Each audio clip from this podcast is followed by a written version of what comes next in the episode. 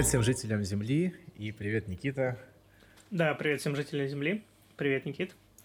В этот раз не отходим от традиции. повторять. В этот раз без долгих прелюдий, хотя нет, нет, все-таки надо. А Мы же каждый выпуск делаем уже, правильно? А, Да, мы... Просто, чтобы вы понимали, мы стараемся не забывать, этот выпуск, стараемся не забывать. да. Записываем в тот же день, что и... Точнее, в тот же даже час, что и прошлый выпуск, хотя для вас прошло две недели. Вот, что важно, первое объявление э, это спасибо нашим патронам. Теперь мы можем сказать, что мы регулярно благодарим наших патронов. Это м, Илья Прошкинас, большое спасибо, и Иван Тишинский. Вот, и всем остальным, кто так или иначе поддерживает подкаст, тоже спасибо. Спасибо, можете лайки. можете присоединяться. Вот. Да. М, Присоединяться лайками, подписками, комментариями. В общем, как это... Любой активностью все будем рады да. вас везде видеть. Ну что, поехали к нашему Брубейкеру. Мгм. Это вторая Да. часть, вторая часть выпуска о Брубейкере, а, о, по его книге «Этничность без групп». Да. И в этот раз мы поговорим про идентичность. Да, казалось бы, этничность без групп и этничность и групповость, группизм, э, в общем, группы мы раз- разобрали в прошлой части, но, как оказалось, это не единственные две темы, которые есть в его книге, на самом деле их огромное множество, вот, и также в прошлом куда выпуске... же без идентичности, да. Да, в прошлом выпуске мы упомянули, что он борется в основном с двумя э, мельницами. А, и первая мельница это как раз-таки группизм, групповость. Точнее, группизм. С группизмом борется, группизмом, э, групповостью заменяет. Я никогда не перестану их путать. Э, так вот. А в этот раз поговорим э, уже прицельно про идентичность. И с идентичностью на самом деле все гораздо сложнее и запутаннее, чем... Но э, мы, мы для вас распутали, постарались распутать этот клубок, этот детективный социологический роман, м, рассказ о том кризисе, который постиг идентичность прямо в момент ее рождения, о том, как она категорию, ну, как аналитическую категорию, да, о том, как а, этот кризис развивался, во что он уперся, какие у него были последствия, что предлагает Брубейкер сделать, а именно расчленить идентичность на серию более конкретных категорий, которые имеют очень конкретную операционализацию, то есть их можно прям брать и использовать для проведения социологического исследования, какого-нибудь там интервьюирования и прочих там наблюдений. Вот. Будет, будут э, примеры у нас, будут у нас истории, э, как это все применяется. Поговорим еще немножко про ассимиляцию, как один из а, практически, а как одно из практических воплощений а, концепции идентичности. Вот, поэтому а, запасайтесь, э, не знаю, чаем, кофе, какао и поехали. Начнем с истории понятия идентичности, наверное. Да, про историю я, кстати, вообще, ну, я не знаю, помнишь ли ты эту историю про идентичность. Мне кажется, у нас просто есть общее воспоминание э, из А, универской жизни да, про да. идентичность. О, я, Э, кстати, хотел такая рассказать, да, я только забыл про это совсем. Хорошо, что ты сказал. Довольно кринжовая история. Ну, как-то Ну странная, да. странная Ну, сейчас довольно кринжем все на свете называют, поэтому годится, годится. Вот. Э, Это была пара, э, хоть тебе и не помню, то ли по гендерной социологии, Кажется, то ли по по, теориям да. модернизации. В Э, СПБГУ И на факультете Да, социологии, теории истории социологии, э, да, кафедра. Нас там было пять человек на этой кафедре. Очень э, такие камерные, можно сказать, э, практически индивидуальные занятия с э, преподавателями. Каждому уделялось особое пристальное внимание. И я вот э, стал объектом особого пристального внимания э, в- в- как раз на, на паре, посвященной идентичности. Тут Да, там на фоне, вы не обращайте внимания. преподаватель, э, думаю, нормально, что кошка. Э, В общем, преподаватель э, хотел м, построить объяснение э, темы идентичности через какой-то диалог э, и спросил у всех нас, э, какую идентичность мы разделяем, то есть с кем, как мы себя идентифицируем. Э, не помню, с кого э, начинали. В общем, я точно был перед тобой, и я назвал что-то суперстандартное, что пришло в голову, типа я студент, социолог. А я был последний, и я всю дорогу думал, что бы сказать. Ну так, продолжай. Да, ну то есть и все более-менее называли то же самое, ну что-то подобное, такое очень типичное из разряда «я студент», mm-hmm. «я социолог», «я э, не знаю, кто, кто, кто кем-то уже работал на тот момент, да, называл да. еще какую-то рабочую э, свою идентичность. Mm-hmm. Вот. Э, либо кто-то говорил, что являюсь там феминисткой, да, э, ну, да. еще что-то подобное. Вот. И дошла очередь до Никиты, он действительно был последним. А, и я не знаю, ты скажешь или я скажу. Да, давай. Вот. Ты меня спрашивай, я отвечу. Да, давай. И, Никита, какую идентичность ты назвал, когда дошла речь, э, дошла очередь до тебя? А, я так задумался, и единственное, что выдал, это что я землянин.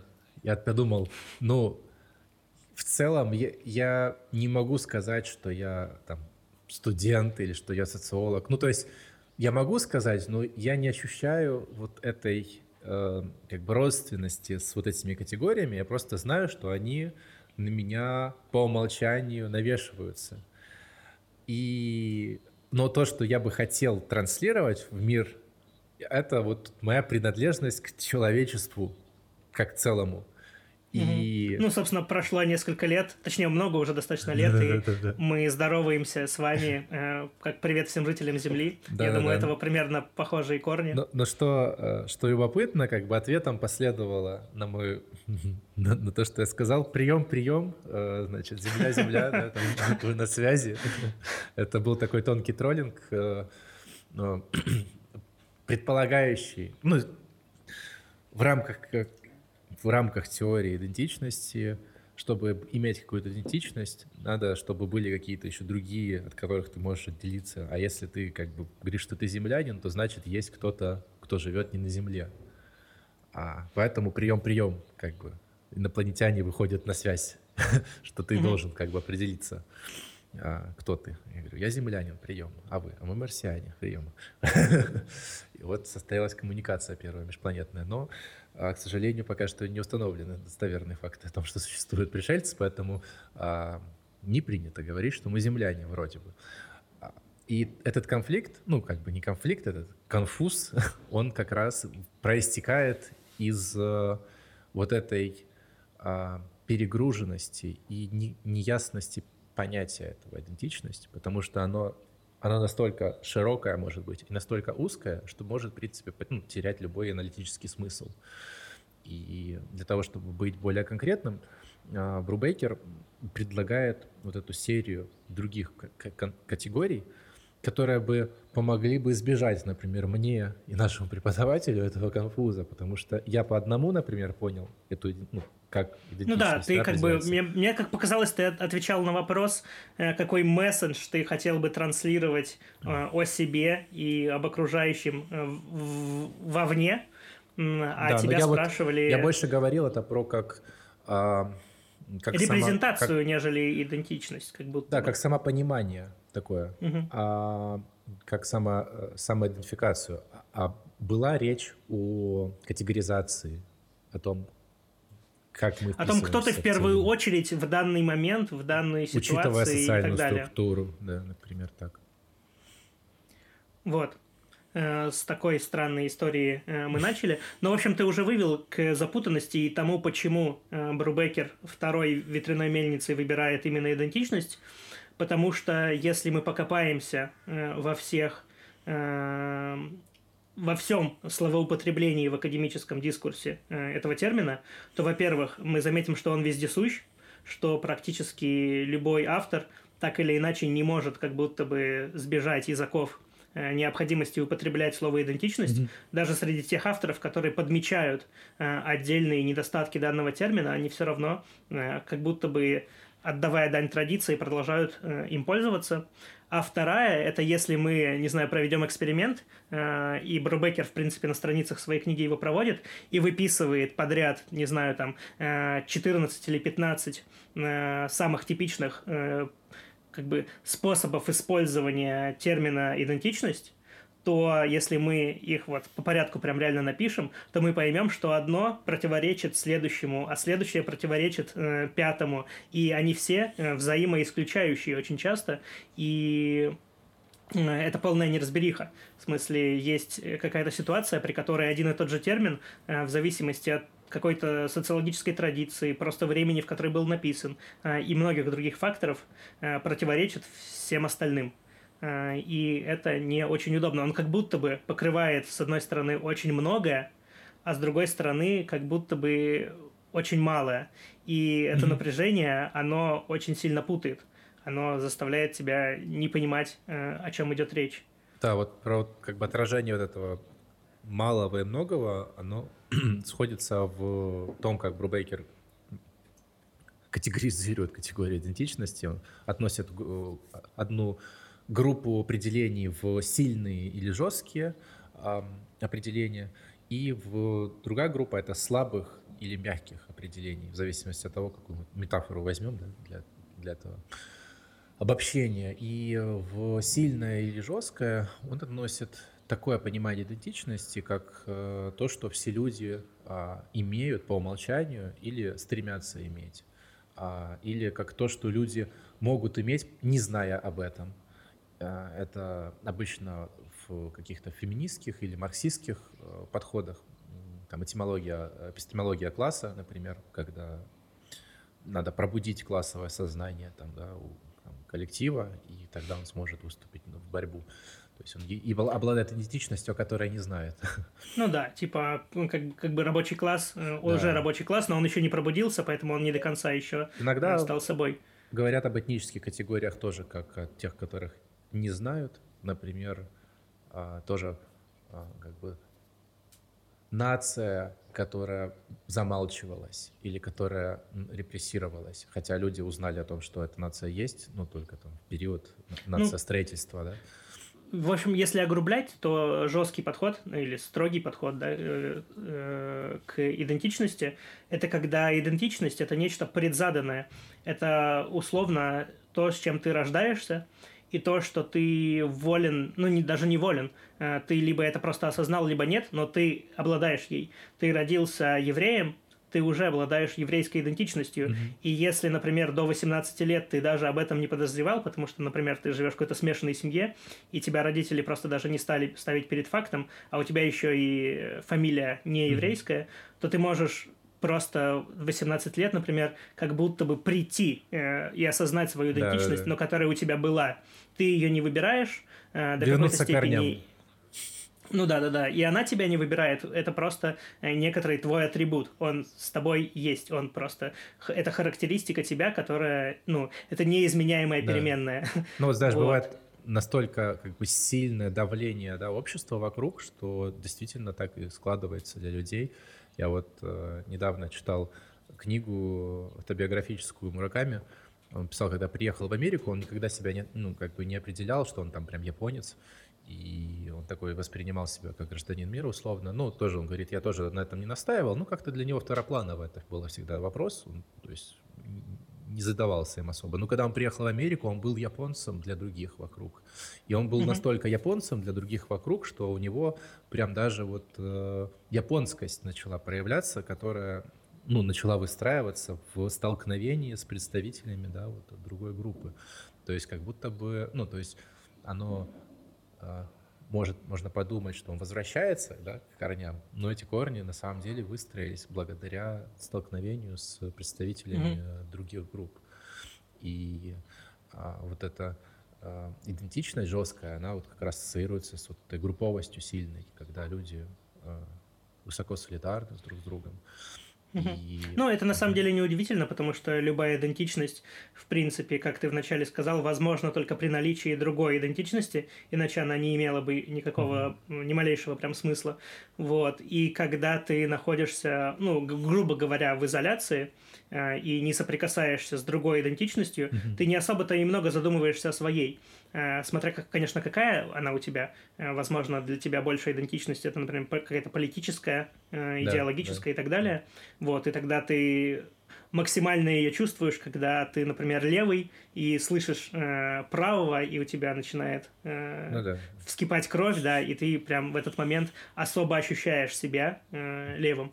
И так можно про любой, про любой особо, тип да. идентичности. Mm-hmm. На столкновениях она и проявляется. Это просто, типа, это фича, это не баг. Да, да, да. Вот, что при миграции, например, многие люди чуть ли не впервые начинают всерьез задумываться о том, э, кто они есть и какая их идентичность. Да. А, Брубейкер еще хотел добавить, э, я хотел добавить, что Брубейкер добавляет к этому всему ряд... Брубекер еще хотел добавить в книге, но забыл, да? Да-да-да-да. Я, я добавлю просто него. Нет, на самом деле это он добавляет, нет себятина. Ну, характеристики некоторые вот этих сильных, да, идентичностей, категории сильной. А, понимание идентичности как сильной категории, а, что они часто выступают как точки сборки для разного рода социальных движений, и они выражаются вот в чувстве солидарности, тождества, сопричастности, единства членства группы. И это еще такой вот часто ключевой элемент глубокого и такого прочного отождествления себя с коллективом. И часто а, используется в такой психологической или парапсихологической литературе, а, следующей за Эриксоном. Ну, то есть да, у тебя есть какая-то идентичность, а, она психологическая категория, она у тебя практически, да, там впаянная, встроенная. А, может быть, соционические там типы тоже э, какие-нибудь тоже э, туда же. Вот, это жесткое понимание, ну, то есть оно поэтому и жесткое, да, что вот мы структурируем конкретно социальную реальность какими-то группами, людьми, которые принадлежат группам, какими-то психотипами и так далее. А есть противоположная а, крайность, это мягкое понимание – что это, это такое конструктивистское представление, такое как слизь.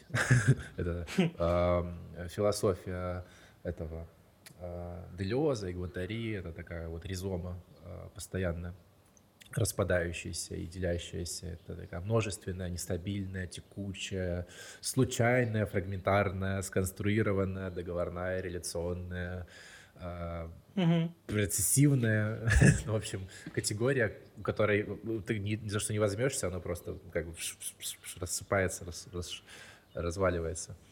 Ну да, если опускаться к эмпирике, можно об этом говорить как о какой-то идентичности, которая постоянно находится в потоке, которая постоянно переопределяется и тобой, другими, меняются условия, меняется просто место твоего нахождения, вот как ты приводил пример с миграцией, да, и ты постоянно находишься э, в какой-то сцепке э, различных субъектов, различных акторов, и ты сам тоже действующий актор, и ты сам задумываешься о себе, задумываешься о своих корнях, возможно, находишь в себе что-то, что раньше не подозревал, возможно, другие люди на накладывают на тебя новые ярлыки, э, говорят о тебе что-то, что ты раньше о себе не подозревал, и вы в процессе, точнее, ты в процессе своей социальной жизни – постоянно, которая меняется и так далее, постоянно меняется и идентичность. Mm-hmm. И не только у отдельного индивида, социология все же про группы, и отдельные группы тоже постоянно переосмысляют э, себя, их идентичность меняется в исторической перспективе mm-hmm. очень сильно э, и так далее. То есть это некоторая штука, которая находится на стыке э, разных других как бы сцепок, сетей, mm-hmm. которая в зависимости от конфигурации подвластна конфигурации тоже меняется. Да, но это ты как бы так вот э, уже смягчил а, мягкое понимание, ну то есть ужесточи, ну, привел к какому-то большему балансу, но вот именно вот от этой крайности Брубейкер, то, что описывает, это как бы доведение до крайности а, вот этой конструктивистской интуиции, как да, будто да, бы нет на самом деле. Да, вот это. Не, не за что зацепиться. И этот акцент настолько как большой делается, что в этой трактовке вообще непонятно, зачем понятие идентичность, потому что ею может быть в принципе что угодно. То есть они начинают, вот эти мнимые идентичности начинают множиться в таком количестве, что по мере их умножения вообще теряется аналитическая ценность любой из этих категорий. А в целом, ну то есть можно, опять-таки, я уже на прошлом выпуске, который не вышел у нас в, эфир, mm-hmm. можно, в принципе, сказать, что я там чернокожий, а, ну, что я афроамериканец, да, и именно, ну, типа, американец, то есть как американец, еще и чернокожий. И попробуйте подоказать обратное. Ну, как бы этого не получится. А, потому что ну, категория чер- черной кожи — это тоже субъективная вещь, типа, насколько кожа черная. Потому что кожа черная или белая не бывает. Это типа цвета, которые можно... Черный — это вообще не цвет. ну, то есть, если там начинать погружаться в эту всю а, казуистику словесную. Вот. И, а, в общем, мягкое определение — оно настолько мягкое, что мы аналитически не можем ни на что опереться. В те или иные моменты идентичности вдруг кристаллизируются, вдруг твердеют, вдруг крепнут, и они обретают какую-то живую форму, и текучесть уже вот это не срабатывает в описании, она, она не, не, воспринимается как текучая, она вполне себе осязаемая, вполне себе мощная, она может дать тебе сдачи конкретно. И эм, внешние принудительные классификации тоже как бы не вписываются вот в, в эту историю. И множественность идентичностей не объясняет принудительную унификацию и, угу. или единственность, да, которую иногда является целью у некоторых индивидов. Они стремятся быть принадлежащим к одной какой-то группе и избежать принадлежности какой-то вот непонятной флюидности вот этой. Предлагаю скользнуть в исторический небольшой экскурс понятие идентичности, как оно вообще оказалось в социальной теории, как оно там получило то место, в котором оно находится. И... Да, главное, как она оказалась такой запутанной для самого себя ситуации. Да. По итогу. Вообще, ну, Брубейкер там реконструирует всю эту понятийную историю, это тоже очень интересно, любопытно, как тоже детективный роман такой читать. Ну, мне было это увлекательно. Вот. Соответственно, ну, это понятие, оно пришло из а, психологии, то есть оно было а, заимствовано и преобразовано из понятия идентификация у Фрейда. И... Да, я бы тогда сказал прям психоаналитика, чтобы не Из психоанализа, порочить, да. Не порочить честь, не, да, ну, всего, слушай, всей психологии. Э, я, я ничего против психоанализа не имею, это, это тоже такая довольно а, интересная когнитивная традиция, скажем так, традиция рационализации человеческого поведения. Есть инсайты некоторые любопытные. В общем, 50-е а, годы было это связано, в общем, с именем а, Гордона Олпорта и его ролевой теории, теории референтной группы этого Роберта Мертона, известного нам всем социолога. А, в общем, потом дальше это двигалось понятие через лицо Эрвинга Гофмана, пересело с лица Мертона на лицо Гофмана. Он рассматривал концепцию самости, и взял на вооружение своего символического интеракционизма эту категорию. А потом уже присоединились туда социальные конструктивисты и феноменологи. А, например, вот знаменитый Питер Бергер, может быть, мы как-нибудь возьмем тоже его книжку знаменитую, а, посвященную как раз конструированию идентичности с, Лукманом, с Лукманом вместе написанной им, да.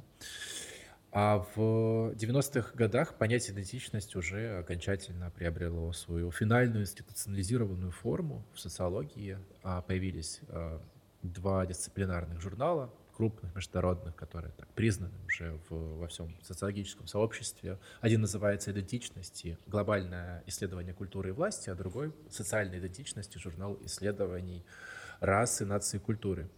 Вот. И среди тех, кто занимался идентичностью напрямую, а, было ну, как бы довольно много ученых, и среди тех, кто даже ну, не, не, не было для них предметом исследования сама, сама идентичность, они так или иначе были уже обязаны ее использовать в, своей, а, в своих теориях, в своих объяснениях, ну, никак не могли, в общем, увернуть от этого. Вот. Брубейкер пробует дать объяснение, почему, э, например, категория идентичности так хорошо распространилась в США, например, но не в Европе. И он предполагает, что в США была очень слабая классовая политика. Ну, то есть Европа была более такой левой под влиянием Советского Союза, в том числе и в самом Советском Союзе была непосредственно классовая политика. И поскольку как бы, можно сказать, пространство для когнитивного замещения было не занято, да, то э, его начало, и этнич, категории этничности тоже и расы начали, начали выдавливаться как э, уже нерелевантные с политической точки зрения, на их место, на их пьедестал начал, начали выходить идентичности. При этом они как бы не одна, две, а какие-то множественные, да, сразу же на, вы, вываливаться множество разных сообществ, которые вдруг начали обретать голос, осознавать себя. Ну, как бы там буквально так и э, это и определялось, как бы мы, мы берем, мы обретаем голос, то есть мы находим свою идентичность. И что, что забавно, а, что кризис идентичности, о котором все, наверное, mm-hmm. слышали много раз. А само понятие возникло практически в момент а, появления самого термина идентичность. И это, это вообще... А, это не, не просто забавно, это ультра забавно. А это просто характеризует аналитическую ценность этой категории потому что она сама, ее применение уже вызывает кризис для нее самой. То есть она такая шизофреничная, и сама, саму, саму, сама себя атакует, как поломанная э, иммунная система. Это Эрик Эриксон придумал кризис идентичности категории. Ну, вот он был психоаналитиком. И э, он, значит, в одной из своих э, там этих справок потом Э, как называется, биографических, просил чуть ли там прощения за то, что он так неаккуратно пользовался этим термином и что э, ну, он так этот, что это привело, что это привело к, можно сказать, э, не знаю, аналитическая катастрофа, хочется мне сказать такую фразу, но это звучит как-то немножко криво.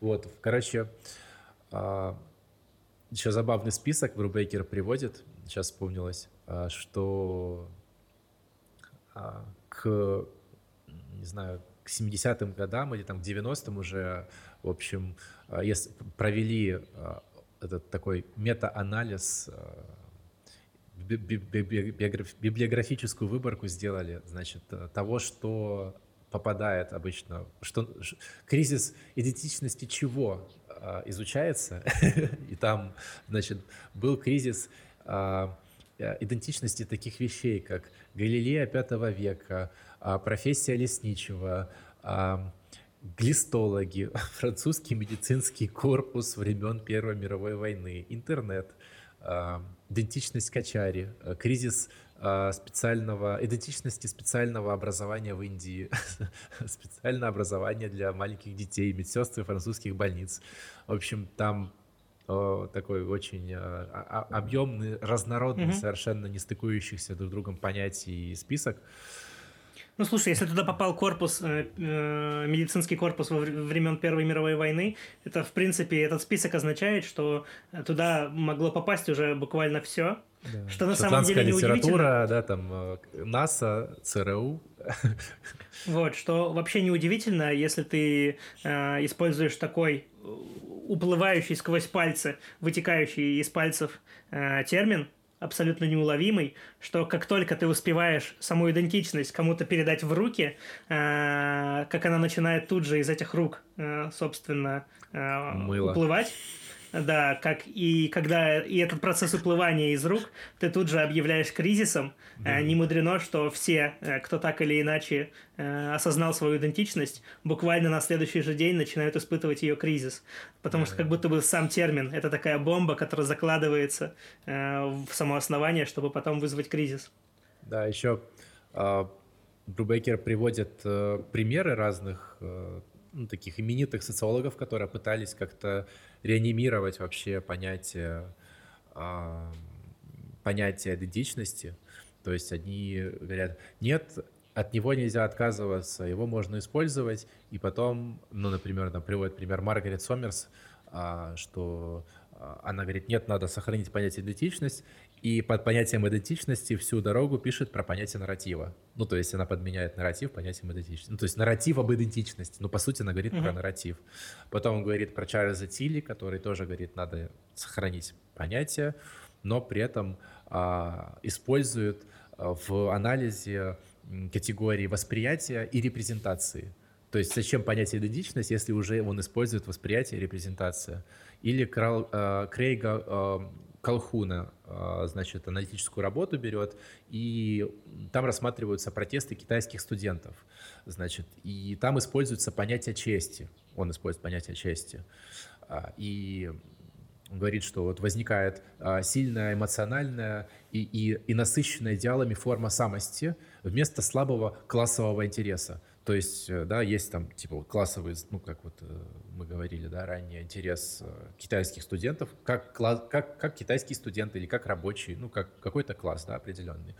А у них это уже превратилось в такую больше фикцию, навязанную государством, как бы категоризацию, а больше эмоциональное вот такое чувство солидарности, сопринадлежности, а, а, оно было каким вот, ну, как неуловимым и, и более, ну, не схватываемым, в общем, для старой категории. И он пытался схватить, у него довольно неплохо получалось, но он понятие идентичности не использовал. Но он говорил при этом, что это вроде идентичность. Да? То есть угу. это не, не, не срабатывало. И, в общем, да. есть какая-то тенденция к тому, что несмотря на то, что э, отдельные умы, отдельные ученые чуть ли не прекрасно отдавали себе отчет в том, что идентичность э, и ее обычное академическое словоупотребление уже перестает работать, но как будто бы существует какой-то культ или какая-то традиция э, все равно продолжать это делать э, какая-то такая чуть-чуть некроманская тенденция, э, продолжать и продолжать его использовать.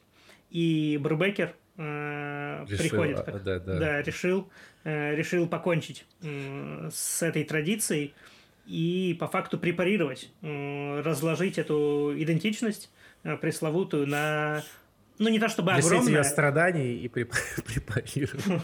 Ну да, и разложить ее на огромную кучу составляющих, да. в том плане, что я начинал с того, что э, можно выписать там около 14 типичных употреблений. Все, все, продолжай. Я это ты сам его, если что, Я не хотел тебя. Нет, нет, нет, э, я просто разминаю его, чтобы это э, снять. Да-да-да, извини. Я, я думал, ты хотел... хочешь меня я не хотел. обмануть, типа... Я, я не хотел, чтобы ты останавливался. просто... Я просто подумал, что хочешь меня обмануть, типа самого дергаешь, блин, у меня глаз дергается. Славно, я не вижу твой палец. Да, ну... Нет, я бы так не поступил я начал уже с того, что, ну, где-то в начале я говорил, что можно выписать около 14 э, типичных, самых популярных определений идентичности, и каждый из них э, затрагивает какой-то отдельный аспект того, что имеется в виду. И грубо их можно разделить на две группы, о том, о чем мы много говорили. Это э, слабое и сильное определение – но все же у каждого из 14 есть какой-то смысловой оттенок, который более яркий, чем все остальные, или вообще отсутствует в других. И по факту Брубекер берет и говорит, так если там есть столько разных оттенков и смыслов, то зачем вы все их пытаетесь запихнуть в рамки одного хилого единственного определения? Это слишком Давайте мы просто... да, чтобы описывать его одним, одним словом. Термином, это, да. это, это до какой-то степени абсурд пытаться все э, огромное многообразие описать одним словом. И он говорит, давайте э, выделим какое-то количество именно функций внутри этих определений, за которые эти определения в большей степени отвечают.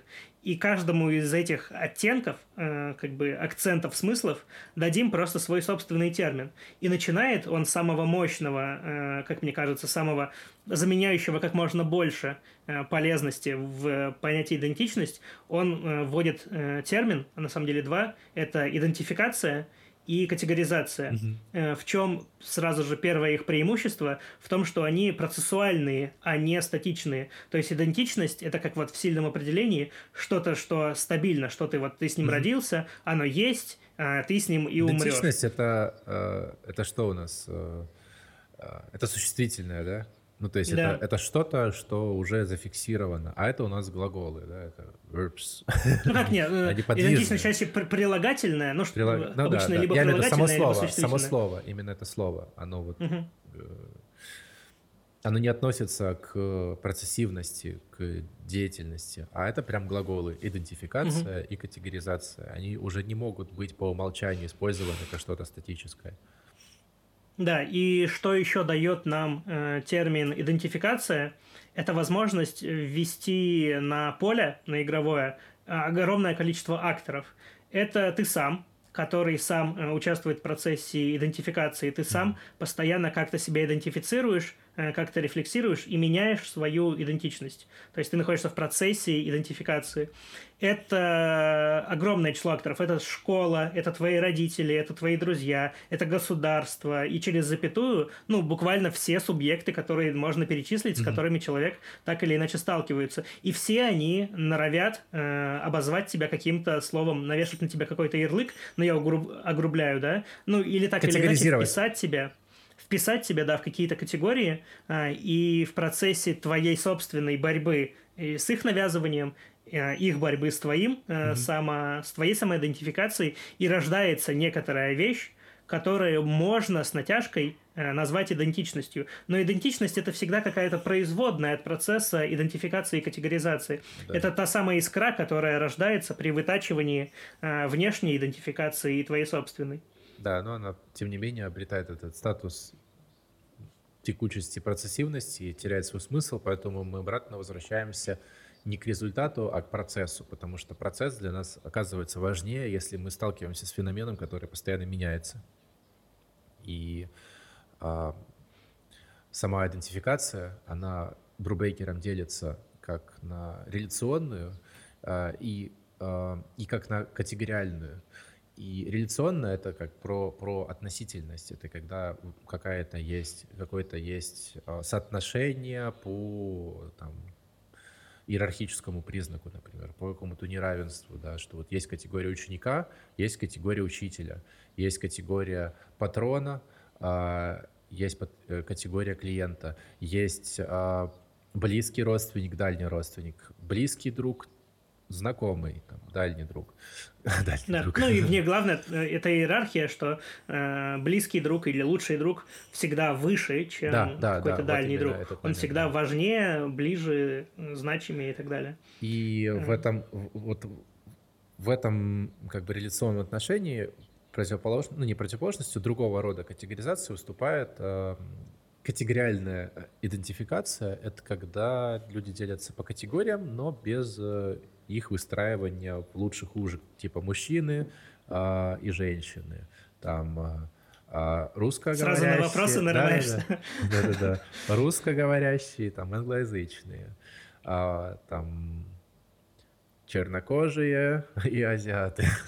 Я показываю воздушные кавычки для тех, кто слушает, а не только смотрит. А, и так далее. Там гомосексуальные люди, гетеросексуальные люди.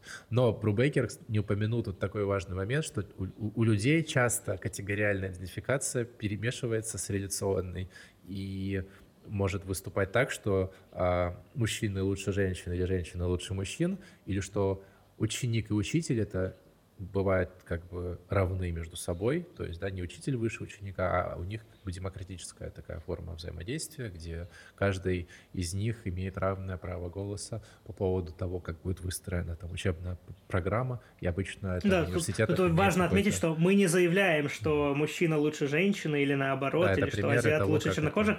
Это сами по себе никакие не лучше. Просто в отдельных социальных конфигурациях э, сами э, люди Акторы, верят да, э, да, в то, что что-то лучше или хуже. Да, иерархия и нету, конструируется, да. Как бы что важно, нету изначально э, принадлежащих той или иной категории э, вот этих вот пар. Да. То есть, э, как в некоторых э, системах образования, ну, не знаю, типичный пример, наверное, скучный, но типа скандинавской системы, э, которая старается уйти от этой иерархии между учеником и учителем, угу. тогда как, ну, в обычной системе образования, которую мы представляем, да. учитель всегда выше, для него звонок. Да. Это не значит тоже, что что-то одно лучше другого, потому что, ну, как бы, когда в некоторых случаях авторитет учителя нужен и важен, потому что это тоже определенный пример, это лицо, принимающее ответственность, это образец для подражания, и если вы всегда на равных, то, ну, как бы...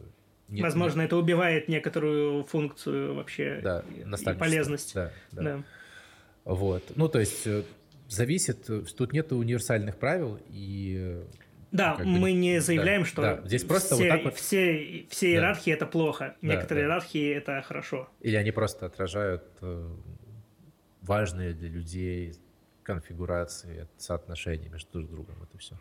Да, и дальше, э, ну, говоря об категориях и свойствах идентификации и категоризации, э, Брубейкер говорит ну, про то, что важно выделить, вот это развлечение, то, что ты говорил, тоже упоминал об этом, что тебя могут как бы категоризировать снаружи, или ты можешь сам себя идентифицировать, опираясь на, то, э, на ту среду, в которой ты находишься.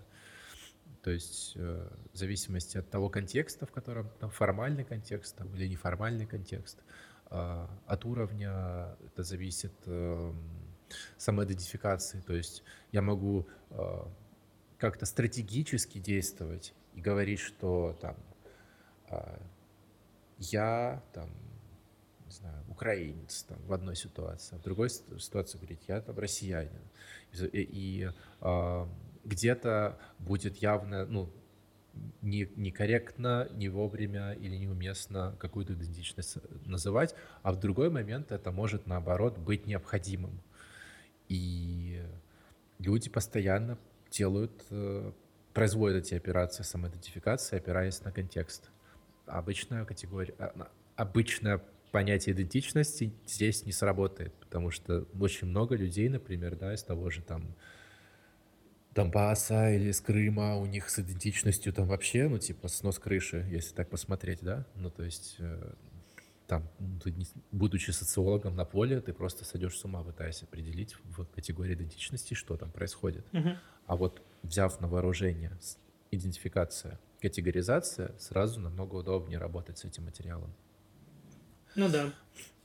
И э, далеко не отходя от кассы, можно сразу же поговорить немножко об акторах, да, идентификации, категоризации. Если хочешь, можешь. То я уже много тренжу. ну, типа об, а, как это называется, этнические дельцы, да, и а, роль государства, наверное, в этом, в этом деле.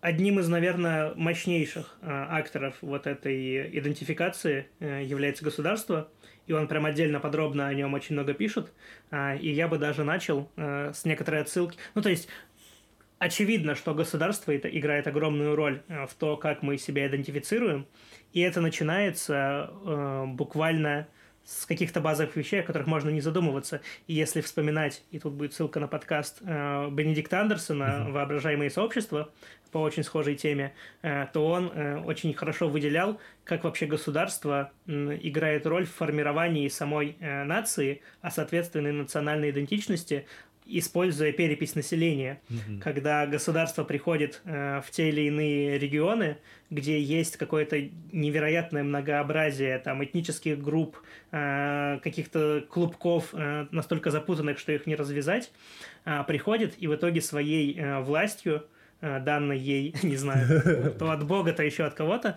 э, при, приходит и говорит, а вас здесь не, не, не 130 не 130 видов разных э, этнических групп, э, а вас здесь двое. Ну, я вижу два. Я вижу, что вы э, называетесь так, а вы вот так. И вас разделяет река, и это довольно удобно. Э, и... Вы будете правобережные, а вы левобережные. Ну да, да, да. И сначала это довольно ну, то есть не то, чтобы это сразу приживается, но стоит провести две переписи населения, ввести э, эту классификацию в какие-то бюрократические процедуры, э, начать писать левобережный ты или правобережный у тебя в документах, э, и пройдет не так много лет. Два-три поколения. Как, да, например. Как появится да, секта кажется... Э, свидетелей Советского Союза, да, которые будут не да. верить, что существует Российская Федерация, но есть Советский Союз, и паспорта все недействительные. Вот, особенно если вас еще как-то так особо сильно не перемешивать, да, э, сделать такой некоторый хотя бы легкий, легкую сегрегацию, не знаю, можно даже не насильственную, а просто как-то экономически вас разделить на разные районы, чтобы вы особо сильно не пересекались. Э, и пройдет еще пару десятков лет, и у вас даже язык начнет немножко отличаться, э, так что будет еще легче верить, что вы на самом деле разные ну, группы да, людей. Да, да. Вот. И так государство очень, очень хорошо э, заставляет людей э, принять ту или иную идентичность, то есть участвует э, в идентификации. И хороший пример, э, он на самом деле много к каким темам mm-hmm. относится у Брубекера, но мне очень понравилось, что пример Советского Союза. В том плане, что когда он рухнул, то многие исследователи пошли на это поле в СНГ, ну, на, на руины да. цивилизации, и стали искать для себя темы о вновь возникших э, этнических конфликтов, mm-hmm. как будто бы 70 лет не было никаких этносов, и вот они рухнули, и их корни проснулись, пробудились ну, да, да, да, да. спустя 70 лет спячки, и у нас снова вспыхнули те или иные этнические конфликты, как будто бы Советский Союз нивелировал любую этничность. Но на самом деле, э, пишет Брубекер, что если присмотреться, то Советский Союз, наоборот, очень хорошо э, встраивал этническую маркировку Даже не просто в саму... встраивал, с... конструировал, да. Мы привыкли, что у нас в паспорте ну, указаны какие-то супер сухие вещи, типа э, где был выдан паспорт, серия, номер, там и адрес регистрации, и никаких э, категорий, э, которые бы нас описывали в плане идентичности, особо нет. Э, а еще у наших родителей прям в паспорте была написана национальность. И это было не так уж и давно. И как бы э, она, мне кажется, очень сильно на тебя влияла. И тебя прям иногда ставили в момент, когда ты Я? вынужден был задуматься о своей идентичности, потому что, э, по крайней мере, у моей мамы спрашивали, что написать именно в эту графу, Нет, потому у меня что в свидетельском она... рождении украинском стоит, там, что вот мама типа русская, папа русский, вот это вот все есть. Вот, я про свое не помню, я слишком давно последний раз его видел, но не удивлюсь, если оно там было. Угу. Вот. Ну да, то есть, и мне кажется, сам факт того, что у тебя прям в паспорте написана твоя, ну, грубо говоря, идентичность, mm-hmm. очень сильно заставляет тебя так себя и воспринимать. По крайней мере, это очень значимый фактор. Потому что ты будешь с этим сталкиваться очень много где. А, потому что, как правило, свои данные из паспорта ты заполняешь очень много раз, если ты... Mm-hmm. Да вплоть до получения посылки. Ты даже когда да, получаешь да. посылку, заполняешь свои паспортные данные. Ну и в Советском Союзе негласно тоже работала эта система а, как это называется, а, дискриминации по, по этническому признаку, то есть людей, а, особенно это касается тех, кого относили к евреям, люди там с минимально похожей на еврейскую фамилию, даже если это по, там, по браку какому-то там твоих прапрадедов, а, уже продвижение по службе вызывало проблемы. Ну, частности, это конкретно там история моего двоюродного дяди. Там, угу. Регулярно об этом говорил. Он там этот академик там, биологических это наук, доктор. В общем, а, это такая да. история, которая всех, всех э, зацепила. И э, это известно не понаслышке. То есть это как, насколько репрессивными могут быть категоризации со стороны государства, а не просто там заявление о многонациональном народе там, или еще какие-нибудь вещи. Угу. Да, да и особенно если касаться темы еврейства, хотя предлагаю с него соскочить сейчас, но почти, мне кажется, каждый имеет какую-то историю про э, не такого далекого родственника, который, у которого, типа, дедушка, э, либо прадедушка менял фамилию, да. с еврейской на русскую. Угу. кто-то во время войны, кто-то даже позже, просто вот из-за вот этой ситуации. Да, да, просто да. потому что и, было и сейчас, легче скрыть. И сейчас, и сейчас невозможно найти просто никакие толком корни, да, там семьи, потому что было вот это изменение, было это изменение, да. и ты уже не знаешь, как там, чего дальше. Ну да, и чтобы переехать в Израиль, например, по этим программам, тебе приходится прямо идти в архив и очень долго копаться э, и пытаться отыскать эти да. корни. Просто Хорошо, чтобы что не кровь сдавать. Да. Ну да. Так, едем к другой группе категорий, наверное, да? Это первая группа, то есть э, он Брубекер разделил еще раз, да, все на слух, и первый раз понимаю, все это сложно, тем более куча терминов. Я еще, может быть, сделаю какие-нибудь для, для видеоверсии там вставочки, вставочки. А категория идентичности у него производит, ну, происходит декомпозиция ее на три группы. А первая, вот мы обсудили, это идентификация и категоризация. Вторая — это самопонимание и социальная локализация. И третья — это три таких тоже связанных между собой категории — общности, связанности и самопринадлежности. Сейчас мы обсудим, а, про, поговорим про самопонимание и социальную локализацию. И возвращаясь сразу к тому самому первому примеру, который мы тогда обозначили, а, как раз я, говоря о том, что я землянин, я имел в виду вот это самопонимание. То есть это, а, как у него, как у него конкретно написано, это такой самореферентный термин, он означает такую субъективную, а, ситуативную, а, субъ, ситуативную субъективность. То есть это то, что, то, во что я верю, кем я являюсь. И в каком месте одновременно располагаюсь в, в социальной структуре. Ну, то есть моя, моя вера в то место, в котором я нахожусь по отношению к другим людям. И, и готов действовать, главное, согласно этим знаниям. То есть это такая вещь, связанная и с моими когнитивными процессами, и с эмоциональными, и одновременно как бы вот культурный, культурными э, рамками и а, барьерами, ограничениями. Ну да, для большего просто понимания я бы это, знаешь, как-то обозвал, типа как более рефлексивная такая э, самоидентификация. Это самоидентификация, которая, в которой включена рефлексия. Она такая индивидуалистская больше, то есть, да. Да, ну то есть это тот момент, когда ты обдумываешь, э, как ты себя идентифицируешь, э, когда ты обдумываешь реакцию на попытки навязать себе какую-то идентичность, когда ты обдумываешь не только то, кем ты являешься в данную секунду, но и проецируешь какие-то свои планы по угу. собственному развитию. Не Кто знаю. я тварь Например, просто странно, да, странно как бы рассуждать про планы на развитие идентичности, но, например, некоторые люди, которые переезжают, например, на свою историческую родину, да. ну, например, многие сейчас возвращаются в Израиль. Ну, как возвращаются? Да, Тут сложно, да, да этот язык, употребить нужный глагол. Да, ну, как бы едут в Израиль, как бы получается на... Натурализируется, стра... да, В страну, которая связана с твоей этнической группой. Угу. И в процессе этого люди, например, изучают язык, э, изучают культуру, чтобы угу. лучше натурализироваться, да. И я считаю, что это до какой-то степени, ну, планы по развитию своей идентичности. Я, да. конечно, огрубляю, а есть, но... Э, например, культура фури, да, там есть культура а, реконструкторов, есть культура аниме разных э, фанатов, и люди настолько плотно ассоциируют себя с этой группой, с этими персонажами, они сами в себе уникальные персонажи, и это тоже вот этот, вот этот как бы самопонимание, которое тебя встраивает в эту структуру, и это не просто типа идентификация себя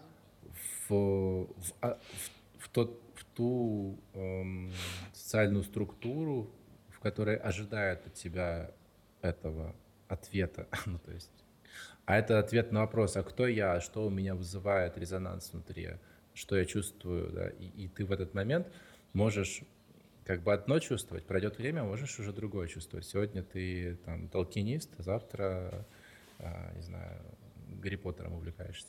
Ну, что важно, так, как, так же, как и в идентификации, а не в идентичности, это все процессы. То есть он, в принципе, переводит всю терминологию со статичного состояния, описывающая просто ну, характеристики какие-то жестко заданные и статичные, к тому, что он описывает процессы и то, как что-то меняется, течет, изменяется под влиянием разных факторов и ну, находится в постоянной э, ситуации изменения. Да. И тут, наверное, в принципе, все понятно, да, ничего добавить нечего. А можно перейти к последней, третьей группе, угу. на которую разбивает понятие идентичности. Это их еще называют Брубейкер ключевыми ингредиентами для групповости. То есть это общность, связанность и чувство сопринадлежности. Причем все три не всегда обязательно, достаточно каких-то двух. Mm-hmm. То есть первая общность — это а, наличие какого-то общего а, свойства среди всех участников. То есть что-то, за что можно, чем можно всех объединить.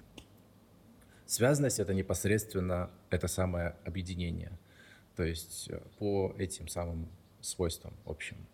И ну да, когда у вас реально да. появляются социальные связи, когда вы не просто собранные незнакомцы с одним и тем же признаком э, в закрытой комнате, а когда вы уже познакомились, выстроили mm-hmm. какие-то отношения, и они какое-то время уже длятся. Да, то есть связанность может, например, не присутствовать, для, ну, не обязательно для категории нации. А, то есть есть общность, да, их там, например, общий язык, да, ну, границы территориальные и там какой-то набор стереотипных культурных образов, которые ассоциируются с данной нацией. Но связанность может и не быть. Типа, между людьми, mm-hmm. которые представляют эту группу, может не, не быть э, связи.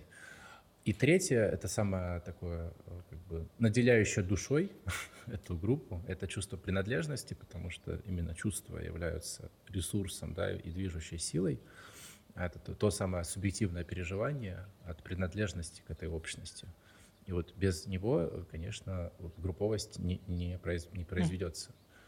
Оно может зависеть ну, собственно, от, мне кажется, от степени знаешь, как... формы общности, да как метафора такой воронки или конверсии, типа воронка конверсии. То есть ты, э, если нету даже общности, то точно не идет речь ни о какой групповости. Угу. Если появляется общность, то можно уже говорить о том, что э, какая-то гру- групповость зарождается, появляется связанность, и это уже прям такие ощутимые характеристики зарождения и даже уже какого-то развития групповости. Mm-hmm. А когда появляется еще и третья характеристика, когда появляется, ну вот то, о чем ты сказал, то это уже прям, ну, такая финальная воронка э, конверсии в создание групповости. Тогда можно говорить о каком-то наличии группы. Да. Это, если что, все возвращаясь к теме предыдущего э, подкаста, где мы больше говорили о групповости. Да, да, да. И в качестве, ну, как бы, может быть, пару примеров еще накидать про а, то, как категория идентичности э, не, не справляется и где лучше как раз использовать новые, а, новые определения, новые категории. И в качестве примера довольно такой, ну, для нас такой экстравагантный пример — это понятие идентичности а, попытка схватить понятием идентичности народность э, нуэров в, на африканском континенте. Э, это народность, э, которая ассоциируется обычно у исследователей с разного рода конфликтами, которые исследовались антропологами, и они пробовали описать в э, причины э, этих конфликтов и как они конструируются в рамках, в категориях родовой идентичности, и, а, возможно, постколониальных идентичностях. Но более пристальный анализ показал, что генеалогические связи а, имеют очень, а, имеют очень скользкий, очень, как бы это сказать, скользь, скользящий масштаб. Границы между ними смазаны. И а, что имеется в виду? Ну, то есть это родственные а, границы родства и э, по линии конфликта невозможно прочертить границы родственной группы. И кроме того, э, наличие понятия родства не обязательно приводит к образованию этой самой родственной группы. С другой стороны, само наследие колониализма оказывается не настолько э, ощутимым для этой народ, народности, как прочие бытовые, культурные и а, пространственные взаимодействия. То есть э, там еще пример приводится, например, ну, на, на, на этой территории существуют разные религиозные братства, э, общества, э, общество посвящения, как он еще говорит, которым, которые не сводятся к определенным языкам, или культурным границам. То есть они такие транскультур... Транс... Они как бы на границе идентичности, что ли, этих проходят. И предлагают общую грамматику для вот этого социального опыта. Это, ну, не знаю, как, э, как евреи в Европе были, может быть, хотя они и предлагали, ну, как бы, хотя uh-huh. они и были носителями конкретной культуры и конкретного языка, но они были одновременно и ну, те, кто отказывался потом от своего, можно сказать, там, от иудаизма там, или от еврейской традиции, э, как правило, это известные там, философы, ученые, они были вот этими самыми э, переносчиками нового знания и связующими звеньями. Это, mm-hmm. такой, то, то тоже как бы накладывались поверх идентичностей строгих какими-то новыми формами определения. В общем, это народность. Народность нойеров не получилось описать э, в категориях идентичности и требовал, требовались какие-то более гибкие формы, э, гибкие аналитические инструменты. Вот, ну, про, про, э, он еще давал пример про Восточную Европу, но мы уже так довольно подробно Да, мы очень поэтому... много и про Советский Союз еще был пример как раз к этому, но мы тоже его озвучивали.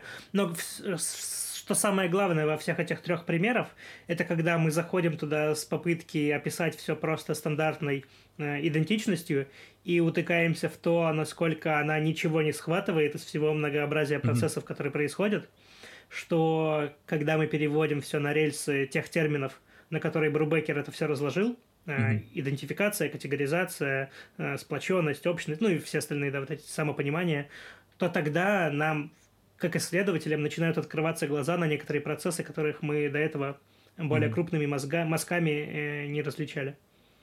Более крупными мозгами. Да.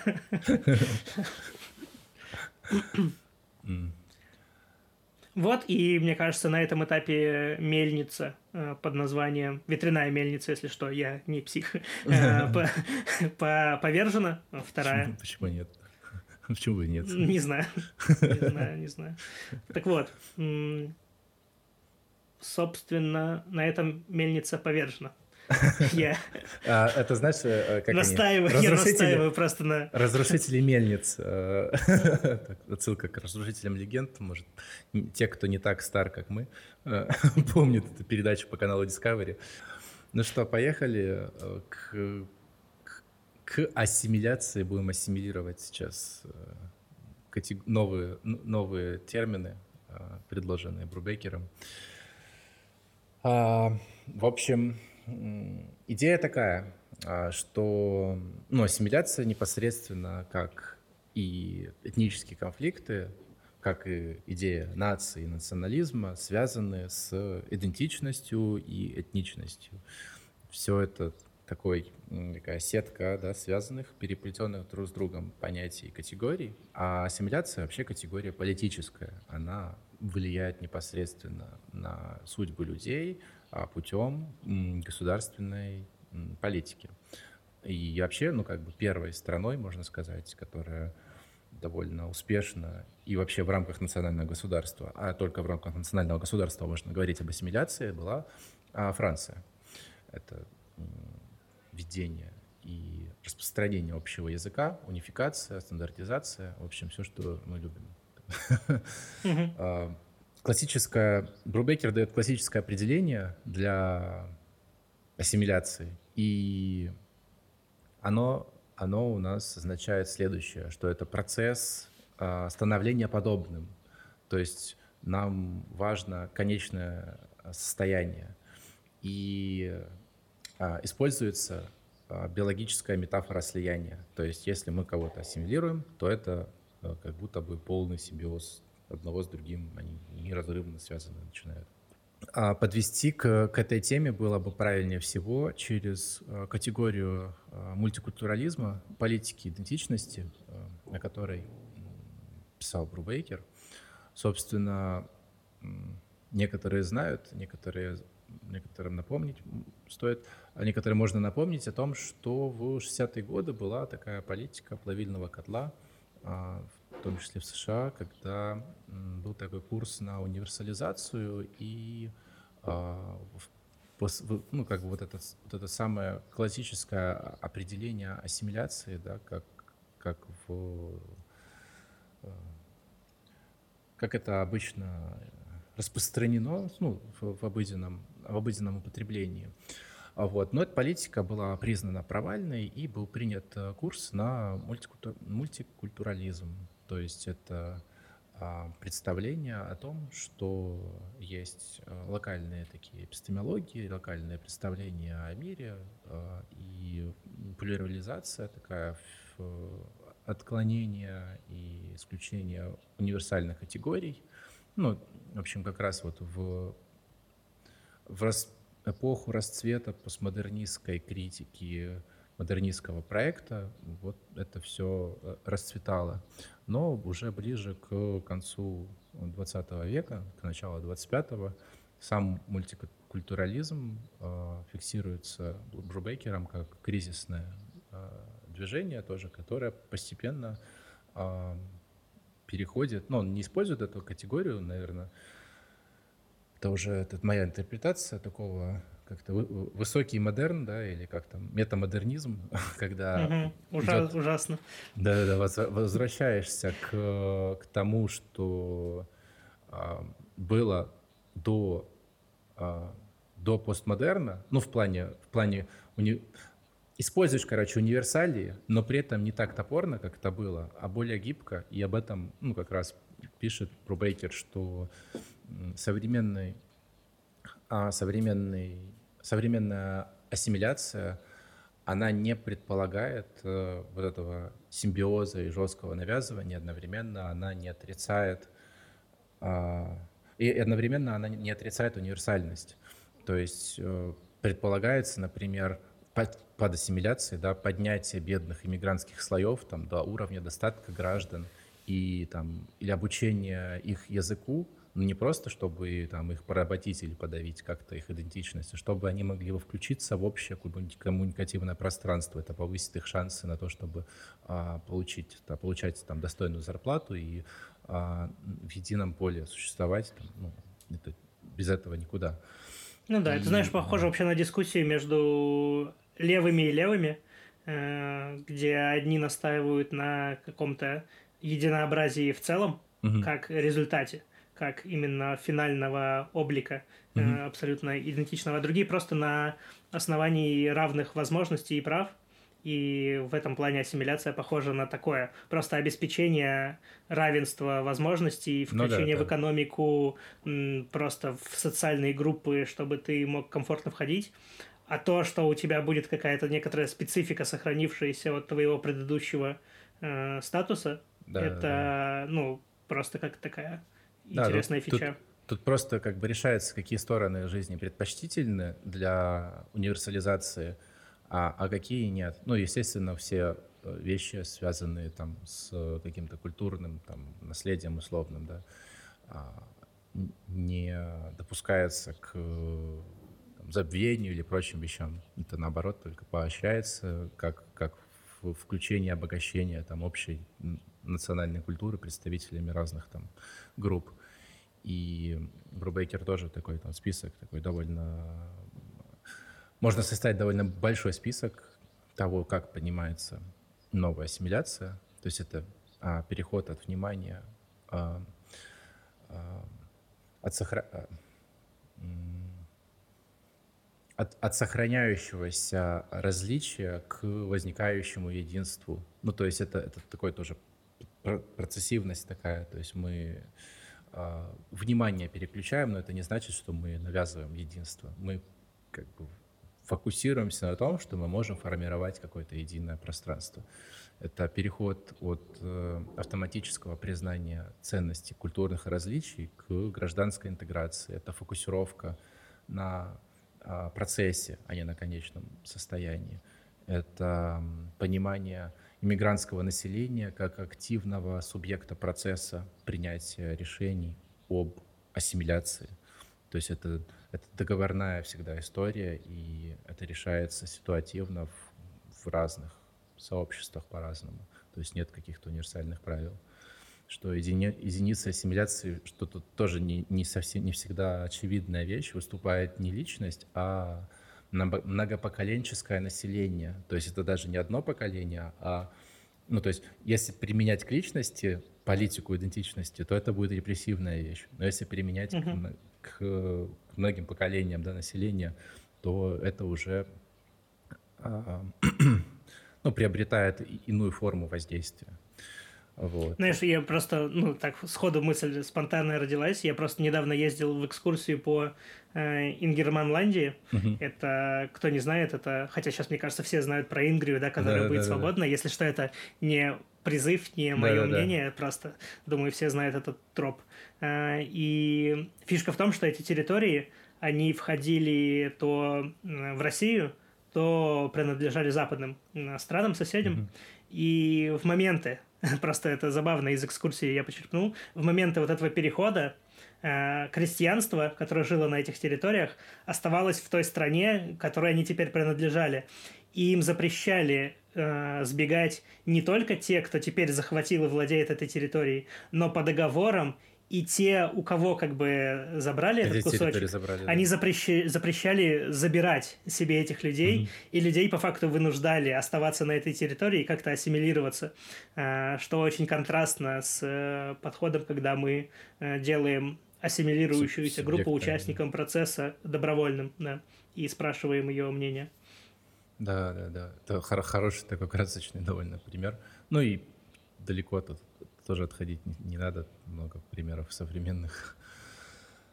А, еще такое, ну, интересное тоже определение. Это как переход от мышления в терминах, переход от одной формы раз, разнородности к другой. То есть это не то, чтобы у нас есть разнородность, а мы перейдем к унифицированности, а мы перейдем к другой форме разнородности, которая будет комфортна всем участникам этого взаимодействия. Потому что ну, данная конфигурация разнородности, например, она не очень работает. И мы эту сборку пересоберем так, чтобы эта разнородность работала уже на благо всей, всей группы.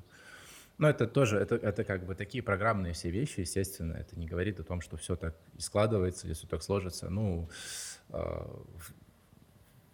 современный опыт э, постепенно накапливается, делаются выводы, в общем. И то, что вот брубейкерам перечисляется, это то, что входит как минимум в ну, политику европейских стран. Что еще можно из этого вспомнить? Это перенос фокуса с культурных вопросов на социально-экономические. Ну, это то, что я говорил как раз про mm-hmm. поднятие уровня да, там, жизни. А, отказ от категории основная культура а, или от категории национальное общество. Есть как бы, да, э, это, знаешь, тоже такая вещь, типа вот там Франция потеряла свою идентичность. Там ты приезжаешь, а типа там уже нет французов, там сплошные mm-hmm. иммигранты. Ну, то есть, или там приезжаешь в Лондон, а там типа одни индусы, я не знаю, или что-нибудь такое. Да, это троп очень, очень популярный. Приезжаешь в Германию, там одни турки. Ну, то есть, это вот это вот а, идея о том, что есть какая-то определенная немецкая культура, которая теряется из-за того, что туда приезжали люди из Ближнего Востока, например, или сейчас из России, из Украины, беженцы, там, mm-hmm. бегущие от войны люди.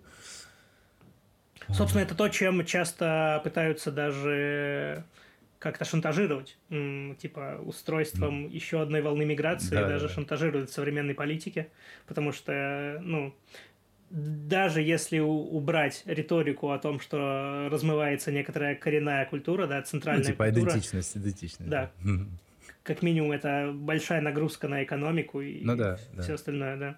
Вот, собственно, ну, как бы про ассимиляцию Брубейкер довольно там подробно много писал. Он приводил примеры а, современной Франции, Германии, США. У них политики ну, довольно отличаются, но вот они тоже сейчас в этой тенденции такого неоуниверсалистского движения.